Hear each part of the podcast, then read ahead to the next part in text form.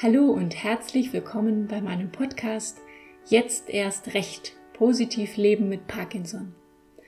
Mein Name ist Katrin Wersing und hurra, Trommelwirbel, wir sind schon in der zehnten Folge. Vielen Dank, dass ihr mir bis hierher die Treue gehalten habt. Dankeschön für eure tollen Rückmeldungen, dafür, dass ihr den Podcast hört und weiterempfehlt. Eine kleine Sache will ich aber noch verkünden, weil tatsächlich schon letzten Sonntag die ersten Nachfragen kamen, wo denn der neue Podcast bleibt. Ich habe beschlossen, ab sofort alle 14 Tage eine neue Folge zu veröffentlichen. Es wurde mir nämlich neben Arbeit, Haushalt, Kindern und Co. ganz schön viel, beim wöchentlichen Rhythmus zu bleiben. Ich hoffe, das ist okay. Auch heute habe ich wieder einen richtig spannenden Interviewgast. Norbert Hase kommt aus Ostfriesland und ist mit der Diagnose Parkinson erstmal so richtig durchgestartet. Wir sprechen über seinen Mut, trotz Parkinson ein berufsbegleitendes Studium anzufangen und abzuschließen, über seine 220 Kilometer Wanderung entlang des Störtebecker Weges, sein vielfältiges Engagement und das, obwohl er seit zwölf Jahren mit Parkinson lebt. Lass dich von Norbert und mir mit auf die Reise nehmen in dieser Folge.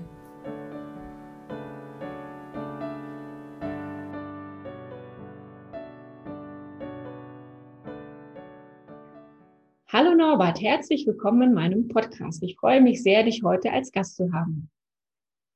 Ja, ich freue mich auch, teilnehmen zu können. Norbert, welchen schönen Moment hast du heute bereits erlebt? Ja, also wir haben ein Päckchen von unserer guten Freundin Tina bekommen, ein Weihnachtspäckchen. Äh, die lebt im Pflegeheim in Herford und äh, ja, da war ich eigentlich sehr überrascht drüber. Sie hat äh, zwei Sachen für meine Wanderung mit reingepackt. Das war so ein Erste-Hilfe-Pack und eine wasserdichte, äh, ja, so, so eine Folie fürs Handy. Und da habe ich mich total drüber gefreut. Und ja, das war richtig schön. Norbert, du kommst, wie man hört, aus Friesland an der Nordsee und äh, bist dort sogar schon so etwas wie eine Berühmtheit. Sogar zum Mensch des Jahres wurdest du in deiner Heimatstadt nominiert. Du engagierst dich beim Verein Ping Pong Parkinson. Du bist im Einsatz für die örtliche Tafel. Aber vor allem deine Wanderung entlang des Störtebecker Weges in diesem Sommer sorgte für Aufsehen. Dabei konntest du allen zeigen, dass auch zwölf Jahre nach der Parkinson-Diagnose noch vieles möglich ist. Und du hast nicht nur dir, sondern auch vielen anderen Menschen damit ganz viel Mut gemacht. Das ist auf alle Fälle schon mal sehr beeindruckend. Was möchtest du uns noch zu deiner Person erzählen? Ja, allgemein bin ich eigentlich ein sehr ruhiger, besonderer Mensch. Ja, kann gut zuhören, habe ein offenes Ohr für andere Menschen und habe immer ein Ziel vor Augen und gebe nie auf. Das ist eigentlich das Wichtigste. Ja, das sind, glaube ich, auch ganz entscheidende Eigenschaften, die man so im Leben braucht, ne, um auch mit so einer mit so einer schwierigen Diagnose wie Parkinson zurechtzukommen. Du hast die Diagnose Parkinson mit 40 Jahren bekommen, also noch sehr früh auch. Wenn wir da noch mal ein bisschen zurückgehen, wie hast du denn die Zeit damals erlebt mit der Diagnose und wie ist dein Krankheitsverlauf bis heute? Ja, also es fing eigentlich schon vorher an. Es war eigentlich schon, man kann so sagen, anderthalb zwei Jahre vorher habe ich eben die ersten Symptome bemerkt, dass mein Arm immer so runterhing und dass ich äh, starke Muskelschmerzen hatte und eben äh, morgens ganz schlecht in die Gänge gekommen bin. Also da fing das eigentlich mit an. Und dann habe ich irgendwann einen Fernsehbericht gesehen, äh, wo was über Parkinson beschrieben wurde. Und dann habe ich gedacht, hm, das kommt ja alles ziemlich bekannt vor, das könntest du ja haben. Und bin dann irgendwann zu meinem Hausarzt gegangen, habe da vorgesprochen, habe dann aber auch gesagt, es könnte sein, dass es Parkinson ist. Und da hat er mich erstmal ausgelacht und hat gesagt, ja, das kann ja nicht angehen, das kann kein Parkinson sein. Und ja, da war ich etwas äh, geknickt. Aber dann irgendwann äh, hat er mich dann doch zum Neurologen geschickt. Und bei dem war eigentlich das Gleiche. Der hat gesagt, ja, es könnte Parkinson sein, könnte auch nicht. Und nehmen Sie mal die Tabletten. Ja, und da konnte ich mich auch nicht mit abfinden. Und dann habe ich dann irgendwann gesagt, ich möchte gerne diesen DAT-Scan machen. das wurde dann am 3. Dezember 2008 gemacht und da habe ich dann meine Diagnose bekommen, Parkinson. Also da war ich erstmal am Boden zerstört und nach der Diagnose konnte ich, habe ich mich erstmal in mein Auto gesetzt und konnte erstmal eine Stunde gar nicht fahren. Und es war auch so, dass ich die ersten Jahre, weil ich ja noch voll in Arbeit stand, ich bin, habe als Lagerleiter gearbeitet. Es wurde eigentlich totgeschwiegen. Ich habe mit keinem drüber geredet. Und dann irgendwann nach drei Jahren, das erste Mal habe ich mit meinen Geschwistern drüber geredet, dass ich Parkinson habe. Und da wurde es alles eigentlich einfacher für mich, seitdem ich da oft noch mit umgegangen bin. Die Symptome waren eben, es war sehr schwankend. Also erstmal mit den Agonisten bin ich ganz gut klargekommen und bin dann 2015 in Reha gekommen, wo ich das erste Mal richtig eingestellt wurde. Ich hatte zu dem Zeitpunkt hatte ich auch äh, linksseitig Tremor ziemlich und das ist eigentlich ganz gut momentan eingestellt alles. Und ja, so ein paar Rückschläge habe ich dann nochmal gehabt. 2018 war noch ein schwieriges Jahr, da hatte ich äh, mit dem Laufen arge Probleme. Ja, aber mittlerweile so geht es wieder einigermaßen. Also das ist, ich bin eigentlich sehr gut eingestellt, muss ich sagen. Ja, das hört sich gut an. Und ich glaube, das ist auch so wichtig, ne, dass man sich wirklich gut einstellen lässt, äh, dass man sich da auch Zeit für nimmt und dann doch vielleicht noch mal einmal lieber mehr zum Arzt geht oder zur Reha eben auch zu einer wirklichen Facheinrichtung, um einfach gut eingestellt zu sein, weil das macht ja so viel Lebensqualität aus. Ja, das macht viel aus. Ich sehe das eigentlich sehr positiv alles und nach zwölf Jahren Diagnose geht es mir eigentlich noch recht gut, muss ich sagen. Ja, finde ich auch. Wenn ich dich so sehe und höre, dann ähm, merke ich dir auch nicht viel davon an. Das ist schon beeindruckend. Ja. Das hört sich aber auch von deinen Erzählungen jetzt so an, als wären die ersten Jahre mit der Diagnose ganz schön einsame Jahre gewesen. Ne? Wenn du sagst, du hast mit niemandem so richtig drüber sprechen können oder wollen, ne? das macht sicherlich auch nicht einfacher. Was, was, was gab denn dann den Ausschlag für dich zu sagen, so jetzt, jetzt fange ich aber doch an, mich zu öffnen und das zu erzählen? Ja, also ich, ich habe immer mehr, ich meine, ich habe mich im Internet erkundigt, habe alles gelesen über Parkinson, was ich lesen konnte. Da haben wir dann auch einige Leute, ich, ich war in so Chats und, und so weiter, habe dann mit einem geredet, der auch schon eine ganz lange Diagnose Parkinson hatte. Der hat dann gesagt, es ist viel besser, da offen mit umzugehen. Und, und da habe ich das erste Mal, mal mit meinen Geschwistern dann drüber gesprochen. Und seitdem ging es mir eigentlich auch schon gleich viel besser. Ich habe für mich auch die Erfahrung gemacht, also wenn man, wenn ich drüber rede, dann, dann wird es leichter. Ne? Auch wenn, sag ich mal, die Schmerzen nicht weggehen, die Einschränkungen nicht, aber wenn man drüber redet, es sind, sind die Dinge besser zu ertragen oder auszuhalten. Ne? Ja, genau. Das sehe ich auch so. Norbert, du hast dich ja nie unterkriegen lassen. Das finde ich in, de in, deiner Geschichte auch so toll und spannend. Wir hatten ja im Vorfeld schon telefoniert und du hast einiges erzählt.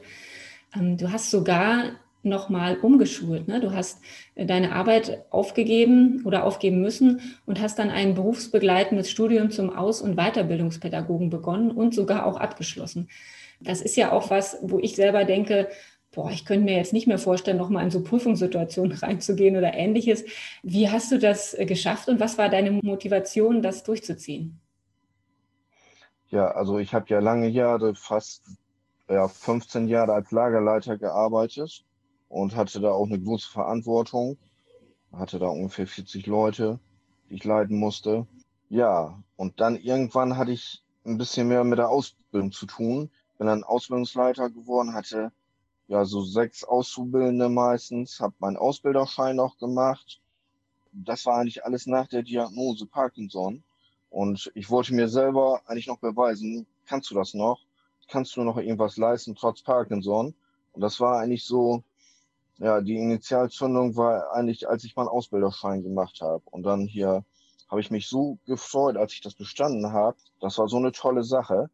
Ja, und dann ging das eben in der Firma immer weiter mit Ausbildung, und nach, nachdem ich dann Ausbildungsleiter geworden bin, haben die auch gesagt, ja, wenn ich eine Fortbildung machen wollte, kann ich mir was aussuchen. Und dann habe ich eben gesehen, dass die IRK eben diesen Aus- und Weiterbildungspädagogen angeboten hat, der über ja, drei, drei bis vier Jahre berufsbegleitend äh, ging und eben der auf Bachelor-Ebene war. Ja, die Voraussetzungen waren alle da, dass ich das eben machen konnte. Und die Firma wollte das auch bezahlen. Und dann bin ich damit angefangen, äh, was auch eigentlich sehr hart war, eben freitags nach der Arbeit, wenn man dann acht Stunden gearbeitet hat, nochmal loszugehen und samstags eben äh, den ganzen Tag nochmal Schule machen zu müssen. Aber mir hat das wahnsinnig Spaß gemacht. Und ja, und dann ging eben, dann fing das an in der Firma. Da haben wir eine neue Chefin bekommen, neuen Vorgesetzten. Und dann wurden die Älteren alle entlassen. Ja, das war so ein Schlag ins Gesicht für mich. Aber es war so, dass sie diese Fortbildung weiter bezahlen mussten und ich das weitermachen konnte. So bin ich dann äh, ja, ich 2015 fertig geworden mit der Ausbildung, bin dann in einer Firma als Bildungsbegleiter und als Reha-Ausbilder angefangen und habe mit behinderten Jugendlichen gearbeitet. Also das war eigentlich äh, mein Traumjob, den ich dann hatte. Natürlich die, die ganzen Prüfungen und der Prüfungsstress und so, das war schon ganz schön heftig. Mündliche Prüfung, praktische Prüfung und so weiter machen musste, eben viel unterrichten. Das war schon, schon gut. Aber als ich das dann bestanden habe, auch, dann, das war eben eine Erleichterung. Und dann konnte ich meinen Traumjob ausüben, was aber nur drei Jahre eben ging, weil ich 2018 ja, da ging es mir nicht gut in dem Jahr. Hatte Schwierigkeiten eben, mich zu konzentrieren. Dann dieses lange Stehen, wenn ich dann acht Stunden Unterricht gemacht habe am Tag. Aber eben die Jahre, die hatte ich und das war eben mein Highlight im Beruf, würde ich mal sagen. Auch erst nach Parkinson. Nach ja, Wahnsinn. Das finde ich total spannend. Also auch wirklich diese Kraft zu haben und die Motivation zu sagen, ist mir egal, ich mache jetzt einfach nochmal genau das, was ich machen will und was mir wichtig ist. Und wie du schon sagst, ne, man muss mal vielleicht auch nicht nur gucken, was habe ich verloren, sondern was habe ich auch gewonnen. Und ähm, diese drei Jahre hattest du, ne? Und wo du sagst, das war auch einer von deinen Traumjobs, die Arbeit mit den Jugendlichen. Toll, hört sich, hört sich richtig super an. Du bist ja inzwischen berentet, zumindest auf Zeit, ne? so wie du mir gesagt hast. Aber von Ruhestand kann man bei dir ja nicht sprechen, denn du bist ja noch sehr vielseitig aktiv. Zum Beispiel bei Ping Pong Parkinson. Das ist ja ein Verein, der Tischtennisstützpunkte für Menschen mit Parkinson deutschlandweit aufbauen will. Und dabei ist das Ziel, ja Menschen in Bewegung zu bringen und aus der Isolation rauszuholen. Was bedeutet Tischtennis spielen für dich und warum engagierst du dich für den Verein? Ja, also ich spiele ja seit oh, wie lange spiele ich Tischtennis? Seit 42 Jahren, glaube ich, eigentlich seit der frühesten Kindheit schon. Und äh, das war immer so ein ja, Bestandteil von mir. Tischtennis war mal ganz wichtig für mich. Zwischendurch habe ich dann mal aufgehört, Tischtennis zu spielen. Auch dann, als die Diagnose damals kam, dann habe ich so zuerst gedacht, ja, kannst du jetzt kein Tischtennis mehr spielen. Und das war eigentlich total falsch. Da hatte ich immer, als ich dann aufgehört habe zu spielen, hatte ich immer so Rückschläge, dass ich äh, mich schlechter konzentrieren konnte, schlechter laufen konnte und so weiter. Und äh, wenn ich dann am Tischtennistisch stehe, sieht man mir eigentlich gar nicht an, dass ich Parkinson habe. Also ich habe die Bewegungsabläufe ja seit der frühesten Kindheit eben gelernt und ja, ich humpel dann oft zum Tisch, dass es mir nicht gut geht. Und wenn ich dann am Tisch stehe, dann äh, sieht man mir nicht an, dass ich äh, Parkinson habe. Und, und das, ich habe eigentlich schon immer gesagt, äh, Tischtennis ist meine beste Therapie. Ja, und das hat sich jetzt auch durch Ping Pong Parkinson alles bestätigt. Ich bin das erste Mal so in Kontakt gekommen im September 2019. Da hatte mir ein Neffe, mein Neffe geschrieben, ja, du kannst äh, zur Weltmeisterschaft fahren, Parkinson-Weltmeisterschaft. Findet 2019 in New York statt. Ich gesagt, ach, da, da kann ich ja nicht mitspielen. Und äh, dann habe ich aber dann Thorsten Bomus angeschrieben und der hat gesagt, ja, das können wir organisieren, aber das war alles sehr knapp. Das waren knapp noch drei, vier Wochen eben bis zur Weltmeisterschaft. Ja, das ging mir dann alles doch dann zu schnell. Und äh, da bin ich dann leider nicht mitgefahren, was mich im Nachhinein sehr geärgert hat. Ich bin aber dann im Kontakt geblieben mit Thorsten Bomus und dann haben wir ja im Februar dieses Jahres eben äh, Ping Pong Parkinson Deutschland gegründet. Und ja, da nahm das so seinen Lauf. Mittlerweile haben wir 40 Standorte. Es ist eben so, ich hatte einige Zeitungsberichte ja und bin dann auch von vielen Leuten eben angeschrieben worden, ob sie äh, mitspielen können bei Ping Pong Parkinson und habe dann gemerkt, dass der Bedarf hier eben sehr groß ist. Nur durch eben Corona wurde das alles ein bisschen ausgebremst. Aber im Großen und Ganzen habe ich jetzt ganz viele Leute, die in der Warteschleife stehen. Wann geht's endlich jetzt wieder los mit Tischtennis? Ja, und das ist eine ganz tolle Sache. Überhaupt die Leute zu sehen, wenn die am Tisch stehen. Das ist so, die, die lachen, freuen sich, bewegen sich, egal ob die schon mal Tischtennis gespielt haben oder noch nicht. Ja, man unterhält sich mit den Leuten. Es gibt einen sehr viel eben, ne? auch, auch das jetzt neu aufzubauen. Ich bin echt froh, dass wir das gemacht haben. Ja, finde ich auch immer wieder. Ist ein großartiger Verein, Ping Pong Parkinson. Habt ihr echt super was auf die Beine gestellt, alle gemeinsam. So, jetzt wollen wir aber gerne mal zu deiner Wanderung kommen. Das äh, finde ich nämlich auch total spannend und ich glaube, da sind auch viele neugierig. Erzähl uns doch gerne mal davon. Du hast das im Sommer durchgeführt. Wie hast du das eigentlich geschafft, 220 Kilometer, glaube ich, ne, in zehn Tagen durchzustehen und das, glaube ich, bei Hitze und Dauerregen? Das ist ja eine Aktion, die auch viele Menschen ohne Parkinson nicht mal ebenso wagen würden. Wie bist du auf die Idee gekommen und wie, wie war diese Wanderung? Wie hast du das geschafft? Ja, also alles eben, es fing alles damit an, dass wir kein Tischtennis mehr spielen konnten. Es war, stand alles still.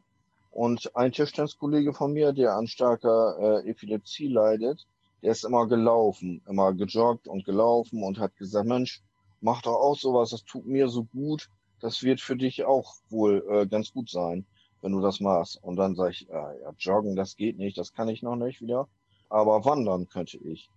Und bin dann einfach losgelaufen, ja, erstmal zwei Kilometer, drei Kilometer, dann bis zu 20 Kilometer bin ich dann gelaufen, hier in der Umgebung in Fadel. Das hat mir wahnsinnig Spaß gemacht. Und dann irgendwann kam mir eben die Idee, irgendwie was Größeres auf die Beine zu stellen oder, oder was Größeres zu laufen. Und habe dann mal im Internet geguckt, was gibt es eigentlich für Wanderwege hier in Norddeutschland. Ich wusste gar nicht, dass es überhaupt irgendwelche Wanderwege gibt. Und bin dann irgendwann auf den Störtebecker Weg gekommen der von Lea an der Küste entlang bis nach Wilhelmshaven geht.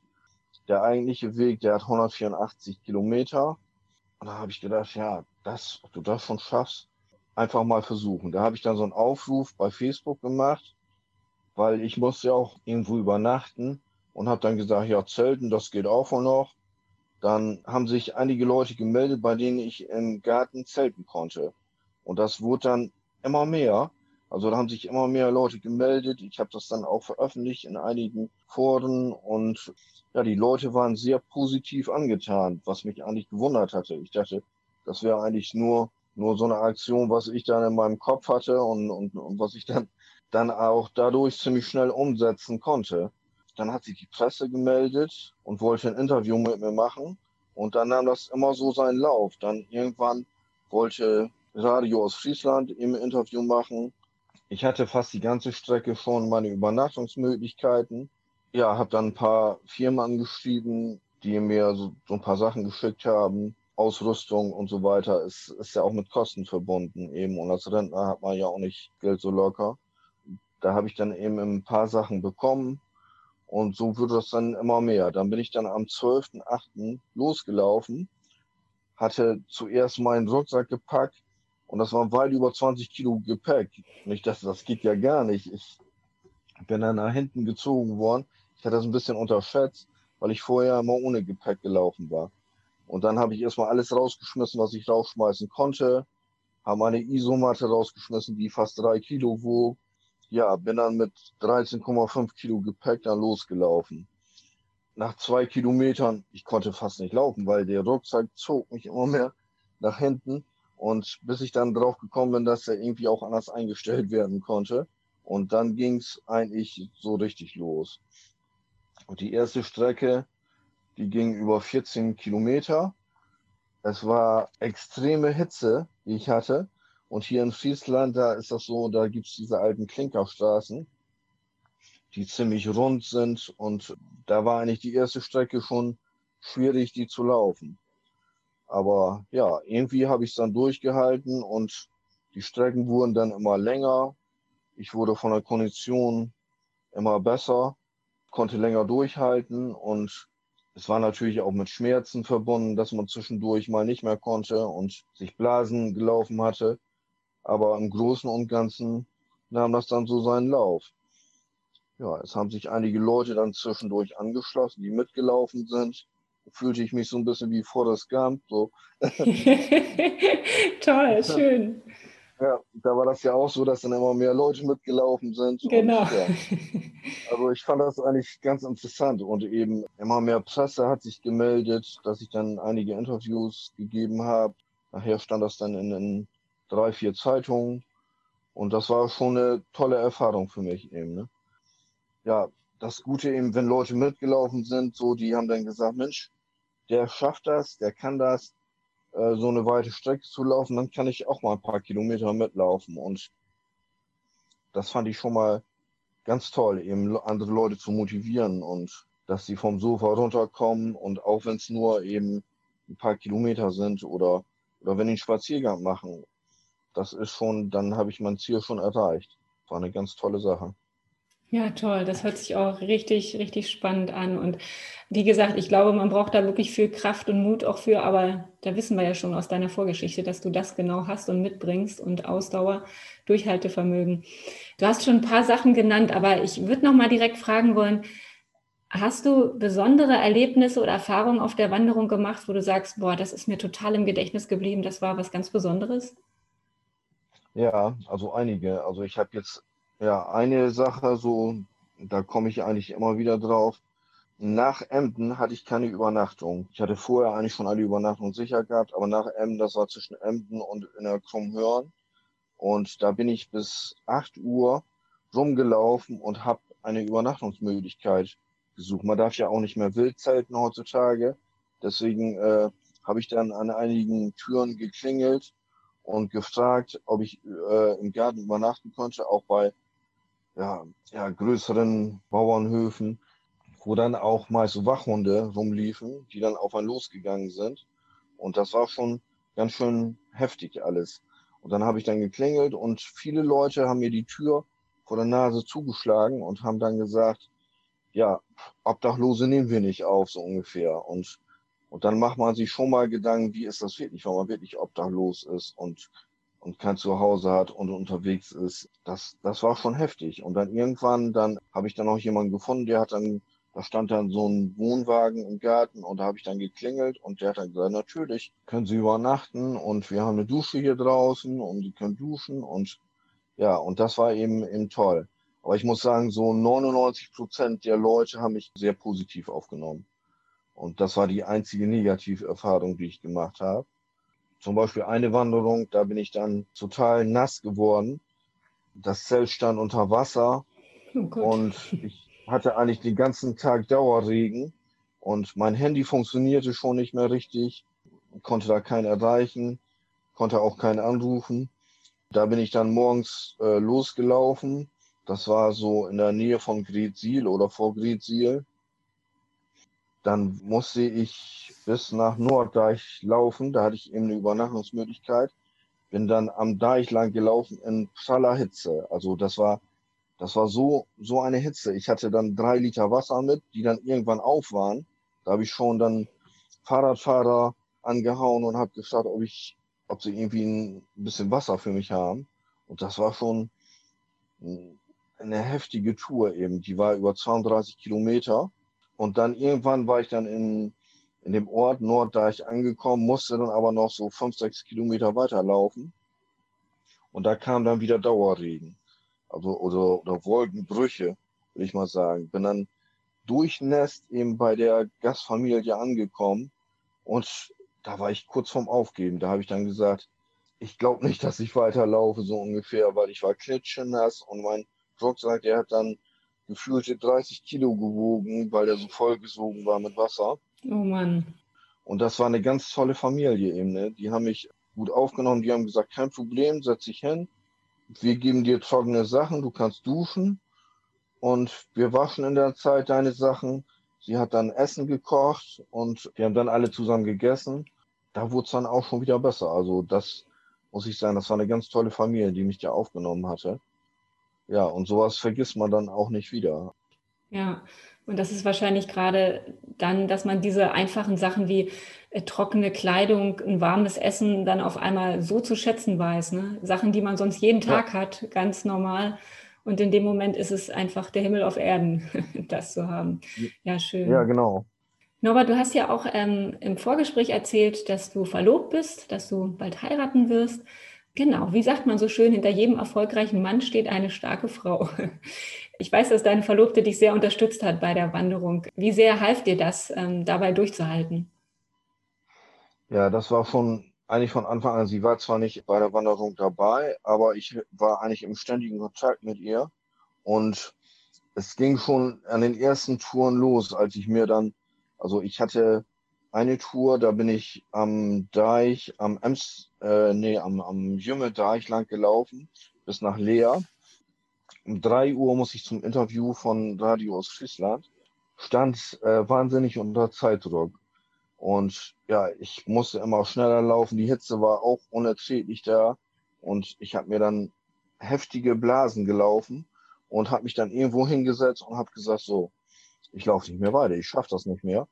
Und dann habe ich mit ihr telefoniert und sie hat mich wieder voll aufgebaut und hat gesagt, so jetzt bist, bist du schon so weit gekommen, jetzt kannst du auch noch weiterlaufen und du schaffst das. Und ja, sie stand eigentlich, stand mir immer zur Seite. Gerade in den schwierigen Augenblicken, was die anderen so gar nicht so mitbekommen haben, eben, sie hat mich zu jeder Zeit wieder aufgebaut. Das war eben eine tolle Sache. Oder im, ja, wir hatten ja eigentlich ziemlich alles über Facebook laufen. Wenn ich dann keine Übernachtung hatte, hat sie eine Übernachtung über Facebook dann organisiert, hat dann in die Gruppe reingeschrieben, wer weiß, noch eine Übernachtung in der Nähe von Gretsiel oder ohne Carmen hätte ich das gar nicht geschafft, so weit durchzuhalten und weiterzumachen. Die Interview mit der Ostfriesen-Zeitung und, und dem Anzeige für Harlingerland, das hat sie organisiert, dass das zustande kam, die mich dann auf der Strecke besucht haben. Das war eben ganz wichtig, so jemand im Hintergrund zu haben. Und Oh, meine Katze läuft jetzt gerade durch. Die läuft durchs Bild, das kann man nicht sehen beim Podcast, aber ja. das war super. Sie ist ganz leise durchgelaufen. Ja, genau. Ja, wir wollen eigentlich im nächsten Jahr heiraten. Mal sehen, ob es finanziell und mit Corona eben klappt. Wir wollen das auch nur im ganz kleinen Rahmen machen, aber es wäre mir ganz wichtig, dass es klappen würde im nächsten Jahr. Ja, Mensch, da drücken wir mal ganz feste die Daumen. Das wird schon passen. Und so wie das bei dir bisher alles geklappt hat, du hast alles geschafft, was du dir vorgenommen hast, wird das auch klappen, Norbert, habe ich keine Sorge. ja, genau. Im nächsten Jahr habe ich ja sowieso noch einige Ziele. Ich wollte ja eigentlich den Jakobsweg wandern, mhm. bin dann aber zum Schluss gekommen, dass es mit Corona sehr schwierig wird.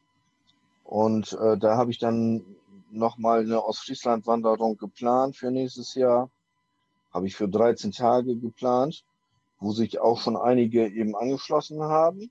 Unter anderem möchtest du ja auch eine Strecke mitlaufen. Genau, das ich habe das gehört und dachte, klasse, ich ja. muss mit. ja, das finde ich sehr toll. Und ja, einige Parkinson-Erkrankte haben sich schon angemeldet oder eine, eine aus Berlin auch ohne Parkinson. Ich bin mal sehr gespannt, wie das alles wird. Und es bedarf natürlich einiger Planung, wenn man mit mehreren Leuten läuft. Alleine da kann man sich dann mal irgendwo dann noch mal hinlegen im Zelt und, und eben mit Verpflegung muss man noch mal sehen, wie das alles klappt. Das ist eben so ein großes Ziel im August. Und eben, ja, die German Open in Nordhorn, die steht jetzt ja auch an im Mai für Parkinson-Erkrankte. Da will ich auf jeden Fall teilnehmen. Die Weltmeisterschaft dann im September, also für nächstes Jahr steht noch einiges an, eben, was ich umsetzen will. Es wird nicht langweilig bei dir, Norbert, höre ich schon. Nee, das stimmt. Also langweilig auf keinen Fall. Und wenn ich dann irgendwie äh, diese Sachen nicht machen kann, habe ich auch noch genug andere Hobbys, wo ich mich mit beschäftigen kann. Und ja, eigentlich ist man im, im Ruhestand, aber man hat jetzt, dass man jetzt großartig viel Zeit hat, eigentlich nicht. Die Tafel ist ja auch noch da. Ja, ja stimmt. Du bist ja auch bei der Tafel noch aktiv, ja. Ich habe gehört, Rentner kommt von Rennen. Ne? Also, da ja. viel unterwegs ist. So, oh Mensch, wir sind mit unserer Zeit schon ganz schön weit. Ich würde dich gerne aber zum Abschluss nochmal fragen, was magst du den Menschen, die jetzt zuhören, noch mit auf den Weg geben? Was ist dir noch wichtig? Ja, oft ist das eben so, dass man, ja, wenn man so eine Diagnose bekommt, dann fällt man eigentlich im ersten Moment in ein ganz tiefes Loch. Aber Ja, bei mir ist es eben so, dass sich eben durch Parkinson vieles zum Positiven geändert hat. Dass ich damals eben, ja, im, im normalen Leben, sag ich mal, es ging alles in ruhigen, normalen Bahnen. Aber seit ich Parkinson habe, sind viele spannende Sachen passiert. Ich kann den Leuten nur mit auf den Weg geben, nie aufzugeben, immer weiterzumachen, immer nach vorne zu schauen.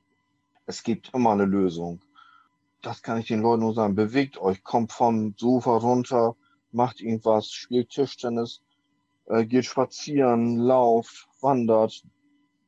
Es gibt ganz viele Möglichkeiten, eben weiterzumachen.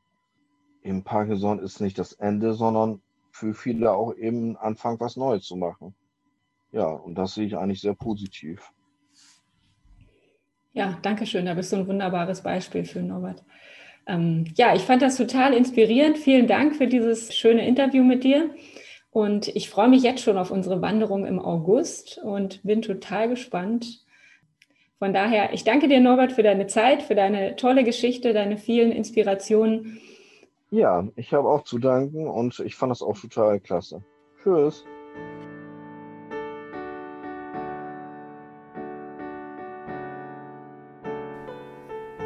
So, ich hoffe, du fandest das Interview mit Norbert genauso inspirierend wie ich. Und was mich besonders beeindruckt hat, wie locker und leicht sich das alles bei ihm angehört hat. Fast so, als würde er all das so nebenbei machen. Sicher liegt das an der gelassenen friesischen Mentalität. Aber ich glaube, Norbert schafft es tatsächlich, sich von seiner Erkrankung nicht abbringen zu lassen von den Dingen im Leben, die ihm wichtig sind. Echt toll. Wer übrigens Lust hat, bei der Wanderung durch Ostfriesland im August 2021 teilzunehmen, kann sich sehr gerne an Norbert wenden. Ebenso gerne ist er Ansprechpartner, wenn jemand beim Tischtennistraining von Ping Pong Parkinson im Raum Farel dabei sein will. Norberts Mailadresse setze ich gerne in die Show Notes. In diesem Sinne wünsche ich dir auch, dass es für dich Schritt für Schritt weitergeht. Und zwar im positiven Sinne. Und da dies die letzte Folge vor Weihnachten ist, wünsche ich dir von ganzem Herzen schöne und entspannte Feiertage. Trotz oder gerade wegen dem ganzen Wahnsinn, der um uns tobt. Manchmal tut es dann besonders gut, die Stille bewusst wahrzunehmen. Ich freue mich, wenn du auch in den nächsten Folgen wieder dabei bist. Bis dahin pass gut auf dich auf und bleib positiv.